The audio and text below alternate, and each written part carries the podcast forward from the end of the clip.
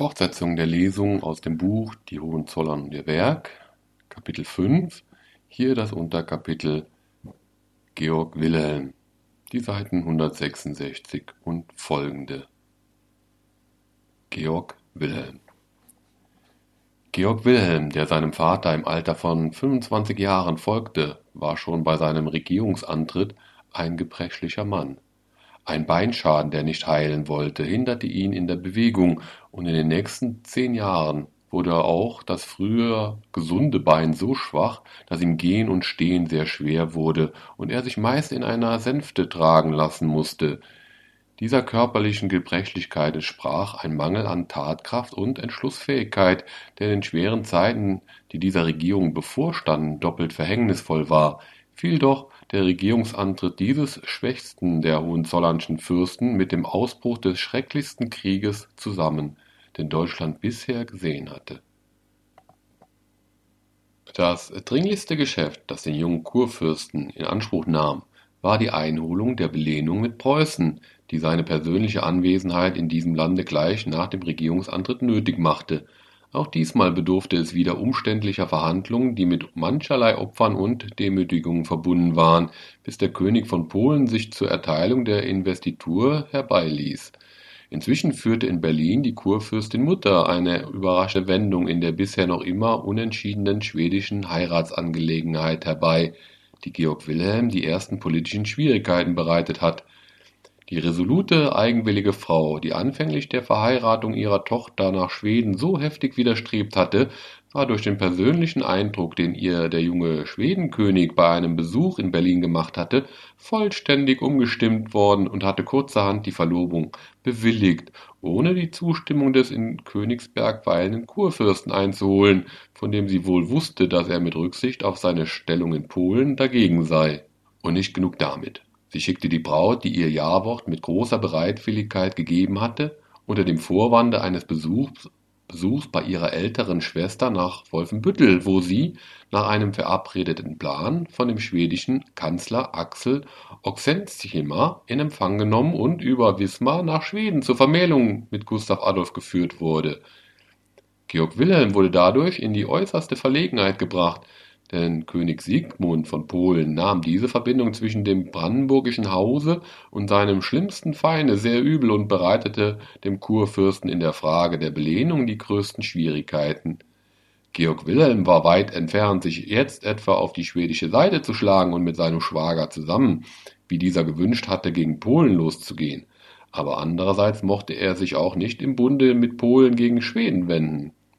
Er beharrte in der Neutralität zwischen den beiden kriegführenden Mächten, und er hatte dabei den Vorteil, dass die Waffenerfolge der Schweden in Livland, die eben damals für Polen sehr bedrohlich wurden, am Hofe zu Warschau den Widerstand gegen seine Wünsche schwächten. Verraten von Graf Adam Schwarzenberg, der ihm einst während seiner Statthalterschaft am Niederrhein zur Seite gestanden hatte und nun allmählich der maßgebende Mann in seiner Umgebung wurde, vermochte er sowohl mit den preußischen Ständen auf dem Landtage von 1621 wie auch mit der Krone Polen zu einer leidlichen Vereinbarung zu gelangen. Am 23. September 1621 empfing er die Belehnung mit Preußen unter den gleichen Bedingungen wie seine Vorgänger. Weitergehende Forderungen der Polen hatte er glücklich abzuwenden vermocht Ebenso wenig wie in dem Streit zwischen Polen und Schweden ergriff Brandenburg Partei in dem Böhmischen Kriege, in welchem der Winterkönig, Kurfürst Friedrich V. von der Pfalz, auch ein Schwager Georg Wilhelms und neben ihm des, das Haupt der reformierten Fürstenpartei, in der Schlacht am Weißen Berge unterlag. 1620. Zu dessen Anhängern gehörte aber ein anderer Hohenzollernscher Fürst, Johann Georg von Jägerndorf, einst Statthalter Johann Sigismunds in der Mark. Der stand in diesem Kriege als Generalfeldoberst der schlesischen Fürsten und Stände gegen Kaiser Ferdinand II. in Waffen und setzte auch nach der Entscheidungsschlacht seinen Widerstand fort. Der Kaiser ächtete ihn mit anderen seiner Gegner und Georg Wilhelm gab ihn preis. Der Geächtete, ein tapferer, hochsinniger Mann, fand eine Zuflucht bei Bethlein Gabor in Siebenbürgen und ist dort 1624 von einem frühen Tode ereilt worden. Sein Herzogtum Jägerndorf blieb in den Händen des Kaisers. Der Protestantismus in Deutschland hatte einen furchtbaren Schlag erlitten. Die Union löste sich auf. Was nun folgte? Die Eroberung der Pfalz, die Übertragung des Landes samt der Kurwürde von dem geächteten Kurfürsten auf seinen Stammvetter Maximilian von Bayern erinnerte an die Zeiten des Schmalkaldischen Krieges. Aber der protestantischen Sache erstand diesmal kein Retter aus dem deutschen Fürstenlande wie damals. Sachsen und Brandenburg widersprachen freilich auf dem Kürsten Kurfürstentage zu Regensburg 1623 dem eigenmächtigen Schritt des Kaisers, aber vergeblich versuchten die Räte Georg Wilhelms, den sächsischen Hof für ein neues evangelisches Verteidigungsbündnis zu gewinnen. Kurfürst Johann Georg von Sachsen ließ sich vielmehr auf Sonderbehandlungen mit den Katholiken ein und erkannte wenigstens vorläufig Maximilian von Bayern als Kurfürsten an. Damit war Brandenburg völlig isoliert. Und wenn damals auch die Furcht vor einem Einfall österreichischer Kosaken in die Mark Brandenburg noch unbegründet war, so wurden doch die westfälischen Lande des Kurfürsten, die Grafschaften Mark und Ravensberg, nach Tillys Sieg bei Stadtlohn mit zum Quartiergebiet der liguistischen Truppen gezogen. In dieser Lage hat Georg Wilhelm mit dem Pfalzgrafen von Neuburg den Düsseldorfer Provisionalvergleich vom 11. Mai 1624 geschlossen, der die Bedingungen des Xantener Vertrages wiederholte. Sie erschienen jetzt beiden Teilen annehmbarer als vor zehn Jahren. Man verabredete zugleich, auf die Entfernung der immer noch in den Erbschaftslanden stehenden spanischen und niederländischen Besatzungen hinwirken zu wollen, ein Ziel, von dem man aber noch weit entfernt blieb. Anmerkung ein Provisionalvergleich ist eine vorläufige Übereinkunft, ein vorläufiger Beschluss. Anmerkung Ende. An den großen Koalitionsplänen der europäischen Gegner Habsburgs, namentlich Frankreichs, Englands, der skandinavischen Höfe, die seit 1624 im Werke waren, ist Brandenburg nicht unbeteiligt gewesen. Es hat besonders mit Gustav Adolf verhandelt, den es von seinem großen Angriffsplan gegen Schlesien abzubringen und vielmehr für einen Krieg in Westdeutschland zur Wiederherstellung des Pfälzers zu gewinnen versuchte. Aber die Feindschaft Schwedens gegen Dänemark, dessen König Christian IV. den Oberbefehl in dem Westdeutschen Kriege beanspruchte, hat Gustav Adolfs Verteidigung verhindert, und nun zog sich auch Brandenburg zurück. Es kam damals nur zur Verabredung einer Familienverbindung mit dem Fürsten Bethlen Gabor von Siebenbürgen, dem gefährlichen Gegner des Kaisers, dem Schwarzenberg dann 1626 eine Schwester des Kurfürsten Katharina als Ehegemahl zuführte. Dieser Heiratsplan vermehrte natürlich das Misstrauen gegen den Brandenburger am kaiserlichen Hofe. Man dachte schon an Ächtung und Exekution, aber der Kurfürst gab im Juli 1625 dem kaiserlichen Gesandten Grafen Hannibal Dohna, der gekommen war, um zu sondieren und zu warnen, befriedigende Erklärungen über seine politische Stellungnahme und beeilte sich aufs äußerste besorgt vor der verhängnisvollen Ungnade des Kaisers, alle seine politischen Verbindungen mit dessen Gegnern abzubrechen, obwohl diese nach seinem Sinne immer nur zur Verteidigung, nicht zum Angriff hatten dienen sollen. Dem Haager Bündnis, das im Dezember 1625 zwischen England und Dänemark zur Aufrechterhaltung der Rechte und Freiheiten des Deutschen Reiches gegen den Kaiser und Spanien geschlossen wurde, ist Brandenburg ferngeblieben. Um seine Neutralität in dem nun näher rückenden Kriege zu wahren, warb Georg Wilhelm 3000 Mann, zu deren Unterhaltung von den Ständen die Mittel bewilligt wurden, freilich nur auf drei Monate aber die Truppen kamen zu spät, um die Elb- und Havelpässe noch rechtzeitig zu besetzen, und so wurden Altmark und Prignitz doch von den Scharen Mansfelds überschwemmt.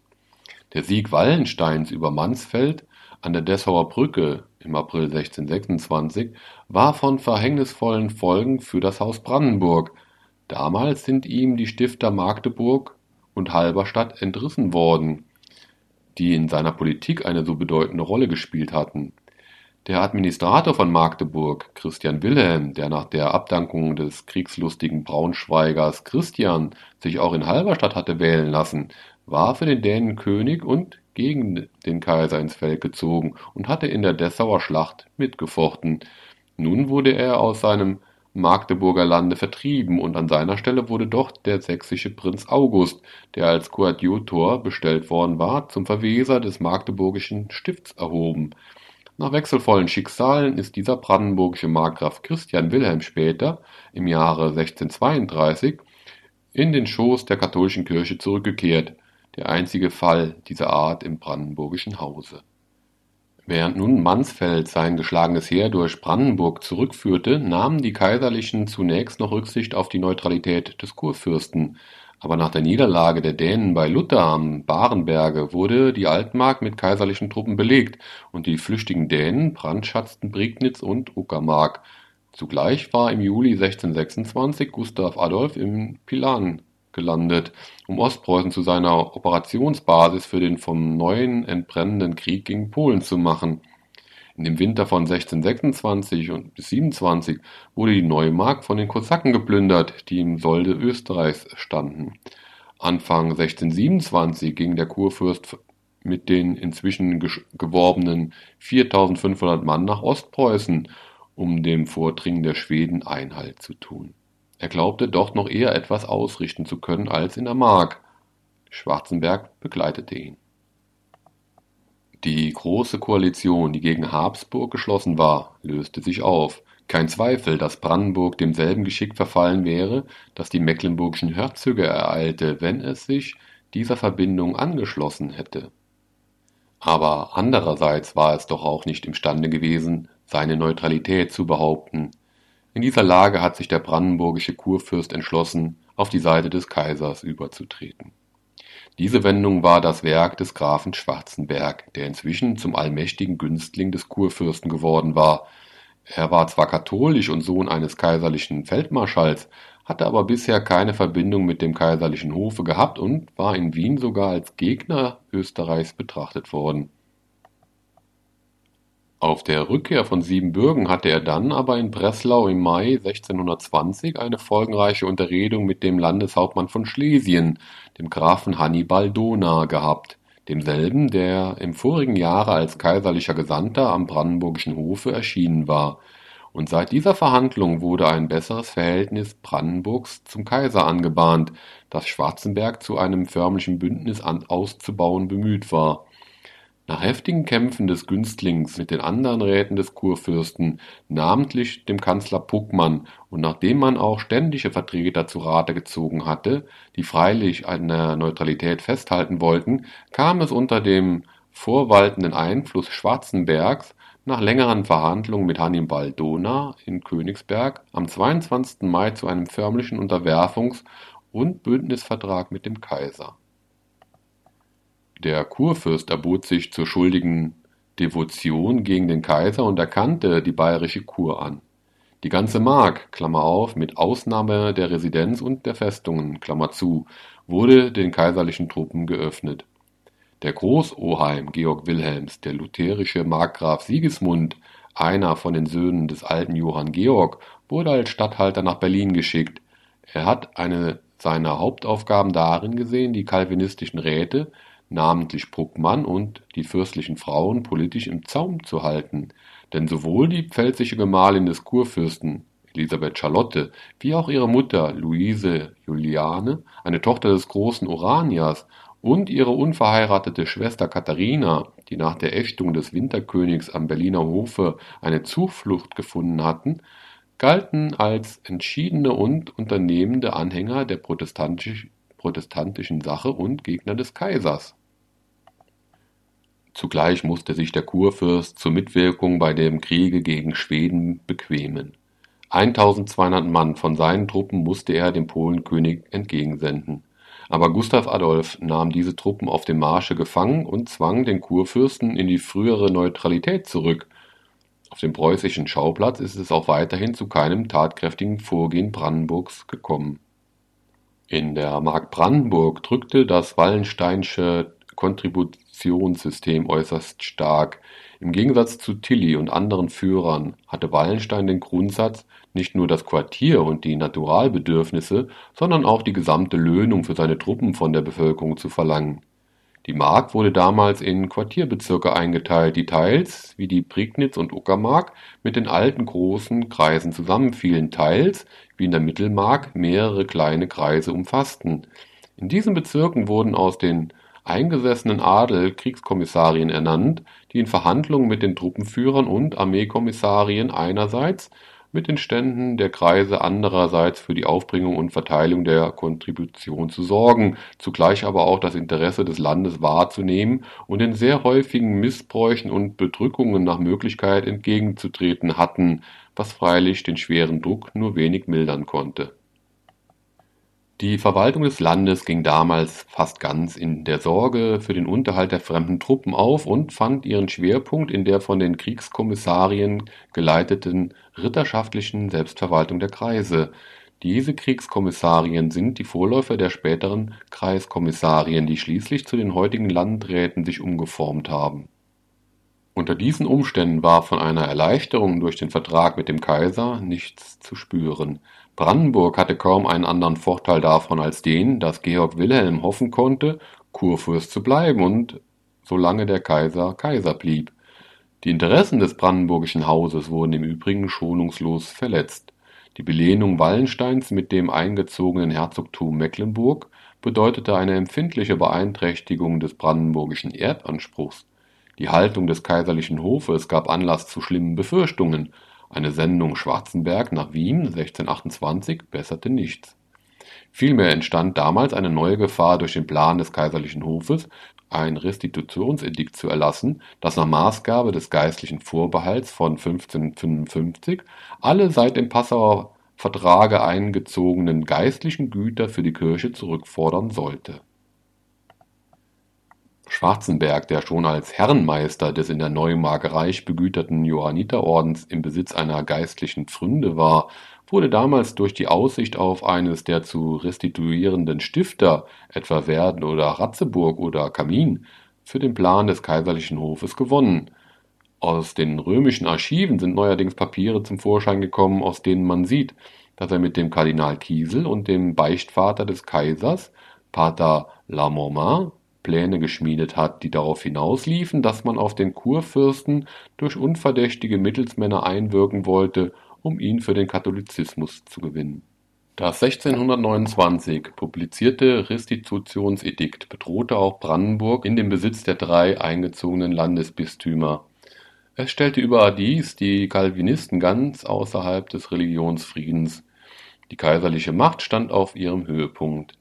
Der Dänenkönig Christian IV. musste in dem Frieden von Lübeck 1629 das Restitutionsedikt anerkennen, der Plan zur Gründung einer kaiserlichen Kriegsflotte wurde in Angriff genommen, da Stralsund nicht zu bezwingen war, wurde Wismar als Kriegshafen ins Auge gefasst. In diesem Moment gelang es den Bemühungen der französischen Diplomatie, in dem Kriege zwischen Polen und Schweden einen Waffenstillstand zu vermitteln (Klammern zu Altmark 1629) und nun entschloss sich Gustav Adolf, in den Deutschen Krieg einzugreifen. Georg Wilhelm aber kehrte jetzt in die Mark Brandenburg zurück (1630). Indem Gustav Adolf zum Schutze des Protestantismus nach Deutschland zog, kämpfte er zugleich für seine Krone und für die Sicherheit seines Reiches. Denn der Sieg des Katholizismus in Deutschland hätten, hätte seinen Todfeind König Sigismund II. von Polen, den katholischen Wasa, der die schwedische Krone für sich begehrte, übermächtig gemacht, und dieser Vorkämpfer eines universalen Katholizismus stand im engen Bunde mit dem Kaiser, der sich eben anschickte, eine Kriegsflotte zu gründen, die das Baltische Meer beherrschen sollte und auch zum Angriff gegen Schweden hätte dienen können. Der ungebrochene Widerstand Stralsunds hat diesen Plan gehemmt, aber Gustav Adolf war mit seinem Reichsrat dahin einverstanden, dass man den Gegner entweder jetzt in Stralsund aufsuchen oder ihn später in Kalmar erwarten müsse. Das frische, entschlossene, tatkräftige Auftreten des großen schwedischen Kriegsfürsten in Deutschland bildet einen auffälligen Gegensatz zu der kleinmütigen Halbheit, die dort an den protestantischen Fürstenhöfen herrschte Gustav Adolf verlangte von seinen Glaubensgenossen unbedingten Anschluss an seine Sache unter Verzicht auf politische und militärische Selbständigkeit. Er selbst wollte allein die Leitung des Kriegswesens in Händen haben und über die Mittel der deutschen Länder und Städte für seine Zwecke verfügen. Er machte keinen Hehl daraus, dass Schweden für seine Kriegsleistung auf eine angemessene Art, womöglich durch Überlassung geeigneter Küstengebiete, schadlos gehalten werden müsse. Mit Geringschätzung spottete er über die ruheselige, lässige Art der deutschen Fürsten, die sich von ihren guten Tagen nichts abbrechen und ihr Bierchen in Ruhe trinken wollten. Er forderte sie zu männlichen Entschlüssen, zu Tätigkeit und Entsagung, zu heroischen Kraftanstrengungen auf.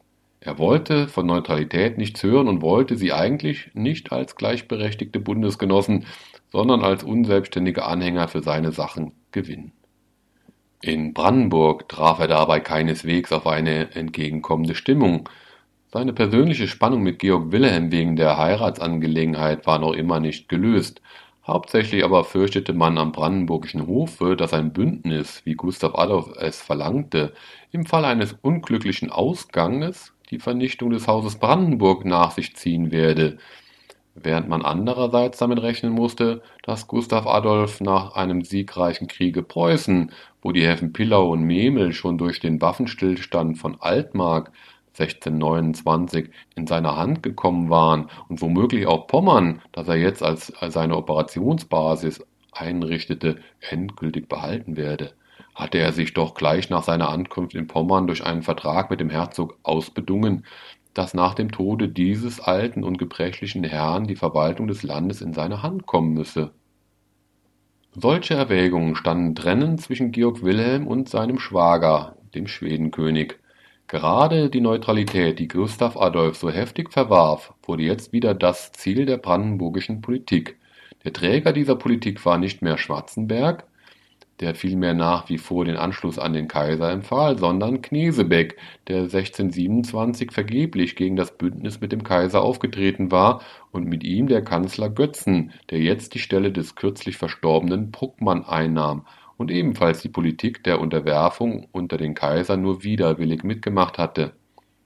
Die Ratschläge dieser beiden drängten damals den übermächtigen Einfluss Schwarzenbergs zurück was sie wollten, war enger Zusammenschluss mit Sachsen und Begründung eines evangelischen Bundes deutscher Fürsten, der zwischen dem Kaiser und seinen ausländischen Feinden die evangelische Sache aufrechterhalten und vor allem einer gewaltsamen Durchführung des Restitutionsedikts entgegentreten sollte.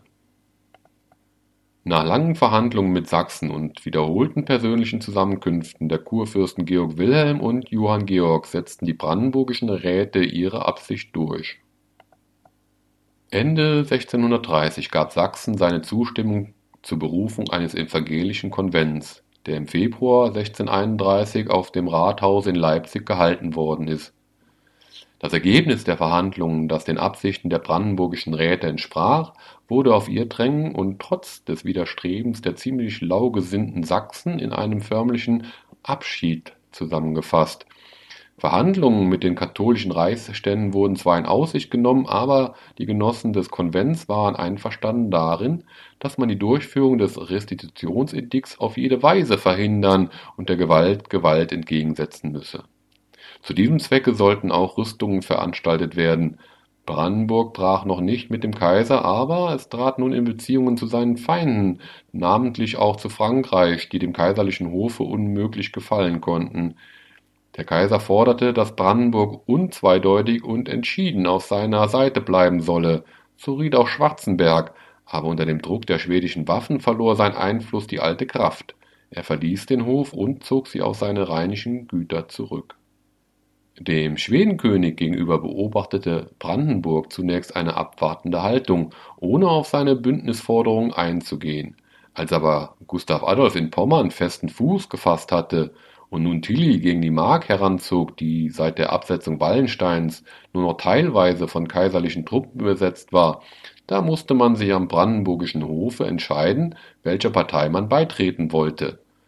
Gustav Adolf verjagte im April 1631 die Kaiserlichen aus der Neumark und nahm Frankfurt und Landsberg in Besitz, ebenso Küstrin bis auf die von brandenburgischem Kriegsvolk besetzte Zitadelle er forderte jetzt den unbedingten Anschluss des Kurfürsten unter Einräumung der Festungen Küstrin und Spandau, unter Anerkennung der Direktion des Kriegswesens durch den Schwedenkönig, unter Zahlung von Kontributionen zur Unterhaltung des schwedischen Heeres. Der Kurfürst konnte sich nicht dazu entschließen. Da erschien Gustav Adolf von Köpenick her vor Berlin am 13. Mai. Militärischer Widerstand war nicht möglich und nicht beabsichtigt. Der Kurfürst ging mit seiner Familie dem Schwager entgegen. In Treptow wurde verhandelt, aber ohne dass eine Einigung zustande kam. Gustav Adolf zog mit tausend Mann seiner Truppen nach Berlin, um dort als Gast des Kurfürsten weiter zu verhandeln. Die pommersche Frage wurde erörtert. Der Schwedenkönig verlangte die Überlassung der Seeküste. Er brachte damals wohl auch schon den Plan einer Vermählung des Kurprinzen mit seiner Tochter Christine, seinem einzigen Kinde bisher, zur Sprache. Man kam sich etwas näher, aber zu einer völligen Einigung gelangte man auch jetzt noch nicht. Das von Gustav Adolf geforderte Bündnis, das den Kurfürsten aller Selbstständigkeit beraubt haben würde, kam nicht zustande. Der König begnügte sich zunächst mit der Einräumung von Spandau. Seine Absicht war jetzt vor allem darauf gerichtet, das von Tilly belagerte Magdeburg zu entsetzen. Er verhandelte mit Sachsen wegen der Einräumung von Wittenberg, um einen Stützpunkt an der Elbe zu haben. Sachsen weigerte sich, ihm den Platz zu überlassen, so ungeduldig auch der Schwedenkönig drängte. Inzwischen fiel Magdeburg und wurde bei der Plünderung ein Raub der Flammen. Es war ein harter Schlag für den Protestantismus und für das Ansehen Gustav Adolfs in Deutschland. In seinem Vormarsch aufgehalten, drängte er jetzt noch stärker als vorher auf ein Bündnis mit Brandenburg, das ihm die Unterwerfung des Landes und damit eine Verstärkung seiner Operationsbasis verschaffen sollte. Er drohte erst, aus Deutschland abziehen und den Kurfürsten samt seinen Glaubensgenossen ihrem Schicksal überlassen zu wollen. Aber das war wohl kaum ernst gemeint und hatte jedenfalls nicht die gewünschte Wirkung. Dann machte er Miene, mit Gewalt gegen Berlin vorzugehen.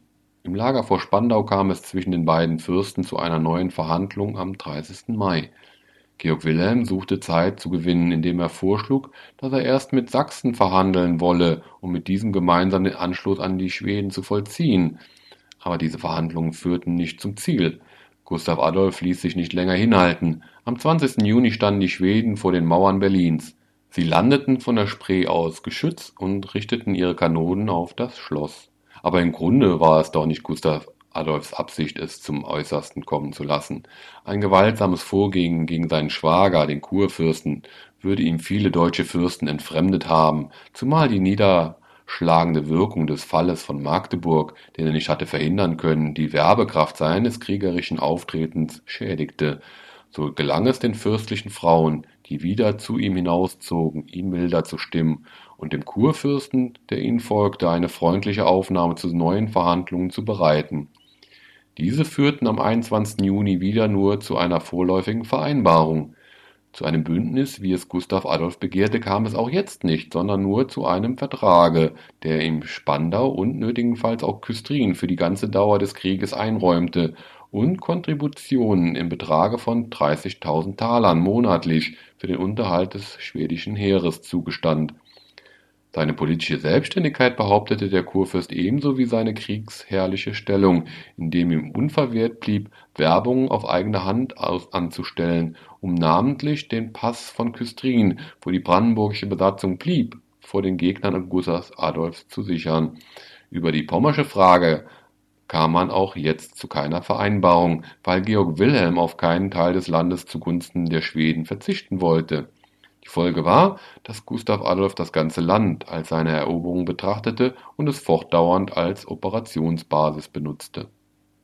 Der große Sieg des Schwedenkönigs bei Breitenfeld am 17. September 1631, die rettende Tat für den deutschen Protestantismus, sicherte auch den Kurfürsten von Brandenburg vor den Folgen der kaiserlichen Ungnade, und der weitere Siegeszug Gustav Adolfs hatte auch die Wirkung, dass die Mark, die nun nicht mehr das eigentliche Kriegstheater war, in der nächsten Zeit etwas entlastet wurde.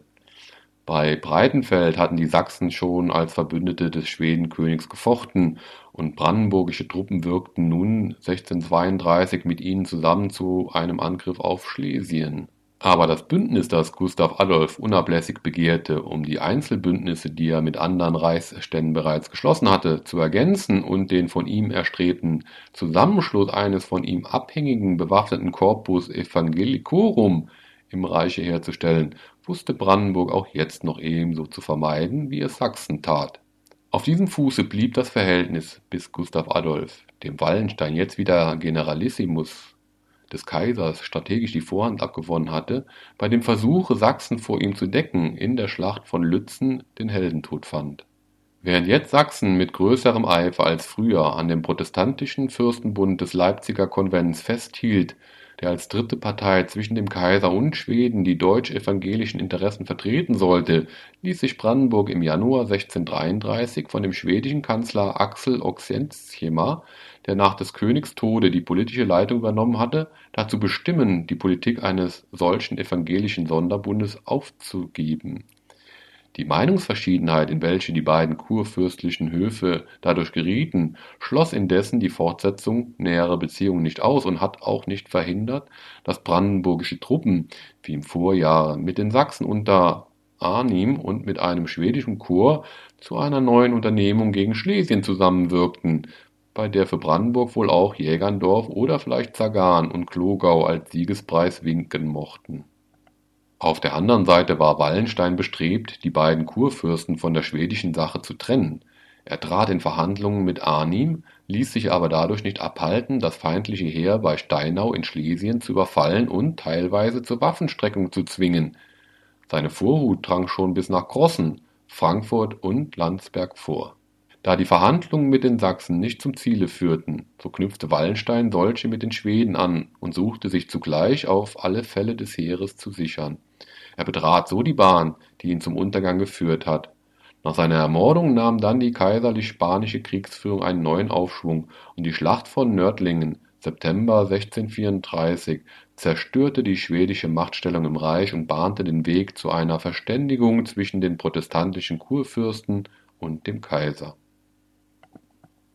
Sachsen ging dabei voran Kurfürst Johann Georg schloss mit dem Kaiser 1635 den Prager Frieden, der darauf berechnet war, durch Anschluss der übrigen protestantischen Fürsten die Grundlage für eine neue Reichsverfassung mit stärkerer Geltung der Kaisermacht zu bilden. Sachsen trat von der schwedischen auf die kaiserliche Seite über und verpflichtete sich, durch seine Truppen zur Vertreibung der Schweden aus Deutschland mitzuwirken wenn die Friedensverhandlungen, die Kurfürst Johann Georg im Auftrage des Kaisers mit Oxenstierna zu führen unternahm, ohne ein annehmbares Resultat blieben. Der Kaiser verzichtete auf die Durchführung des Restitutionsedikts, soweit Sachsen und auch Brandenburg davon betroffen wurden.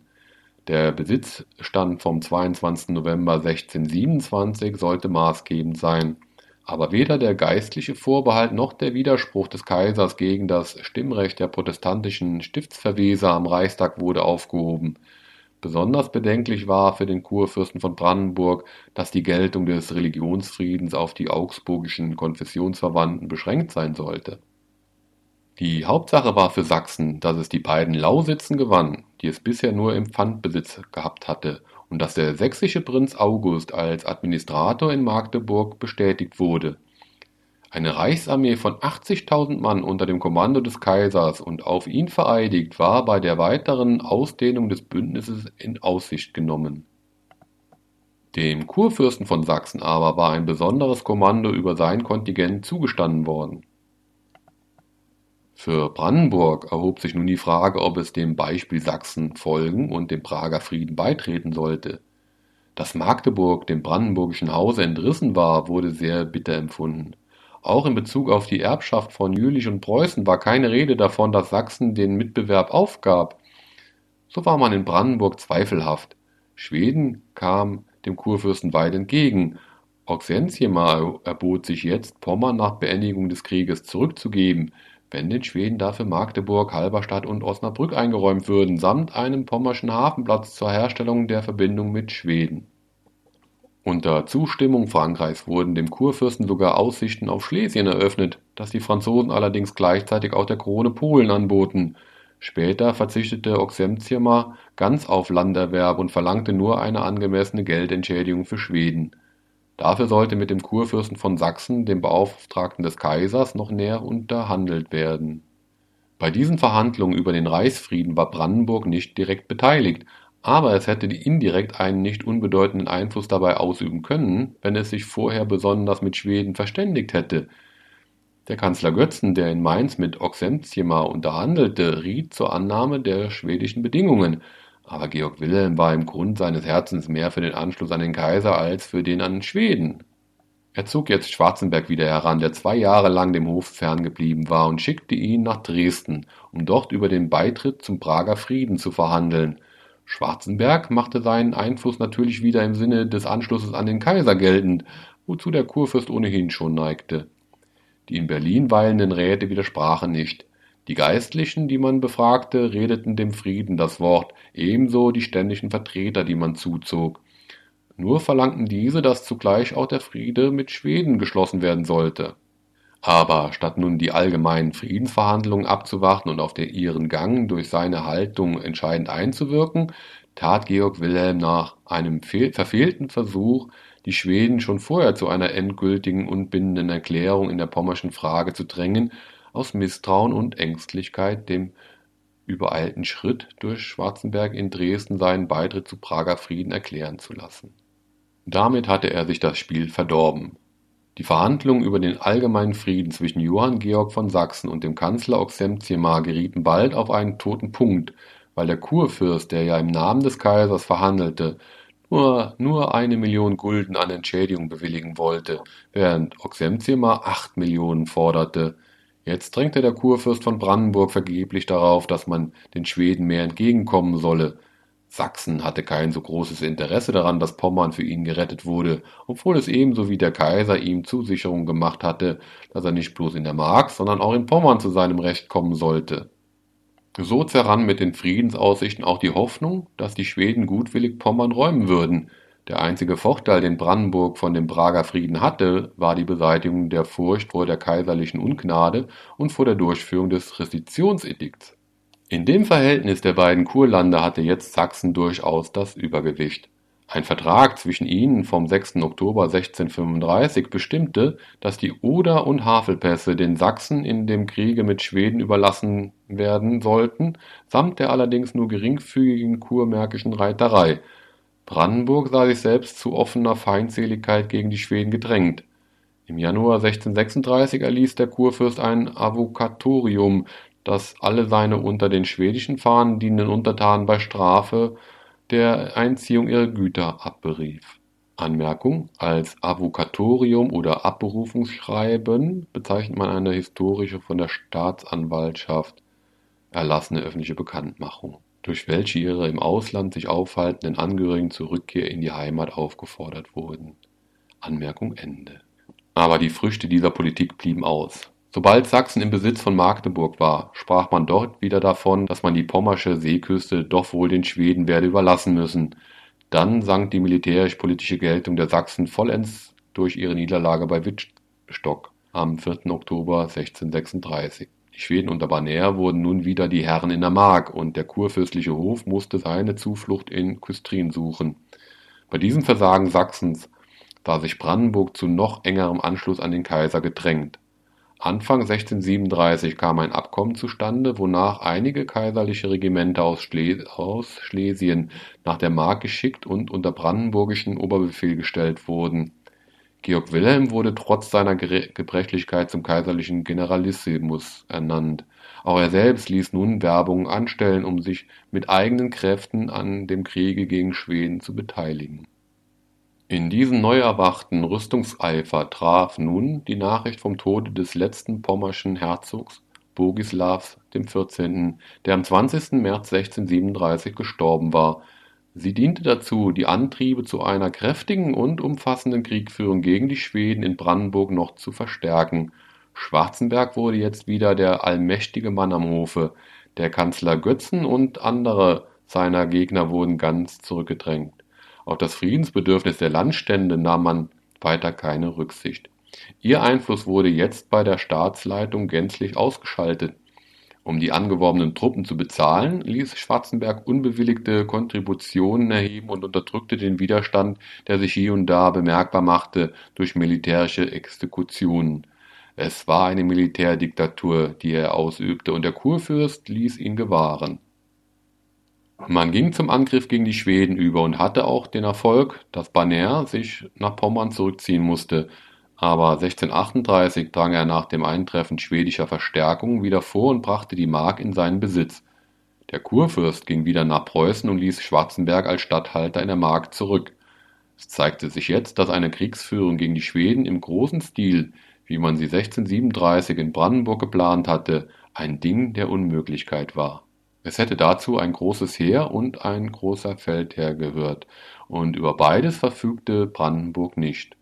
Georg Wilhelm hatte sich zwar dem Kaiser gegenüber anheischig gemacht, sein Heer auf 25.000 Mann zu bringen, tatsächlich aber konnte man nicht mehr als 6.000 Mann zusammenhalten, denn, denn die geworbenen Truppen schmolzen wie der Schnee an der Sonne, und der frühere sächsische General Klitzing der den Oberbefehl übernommen hatte, schämte sich schließlich fast seiner Stellung bei dem Zustande der Truppen.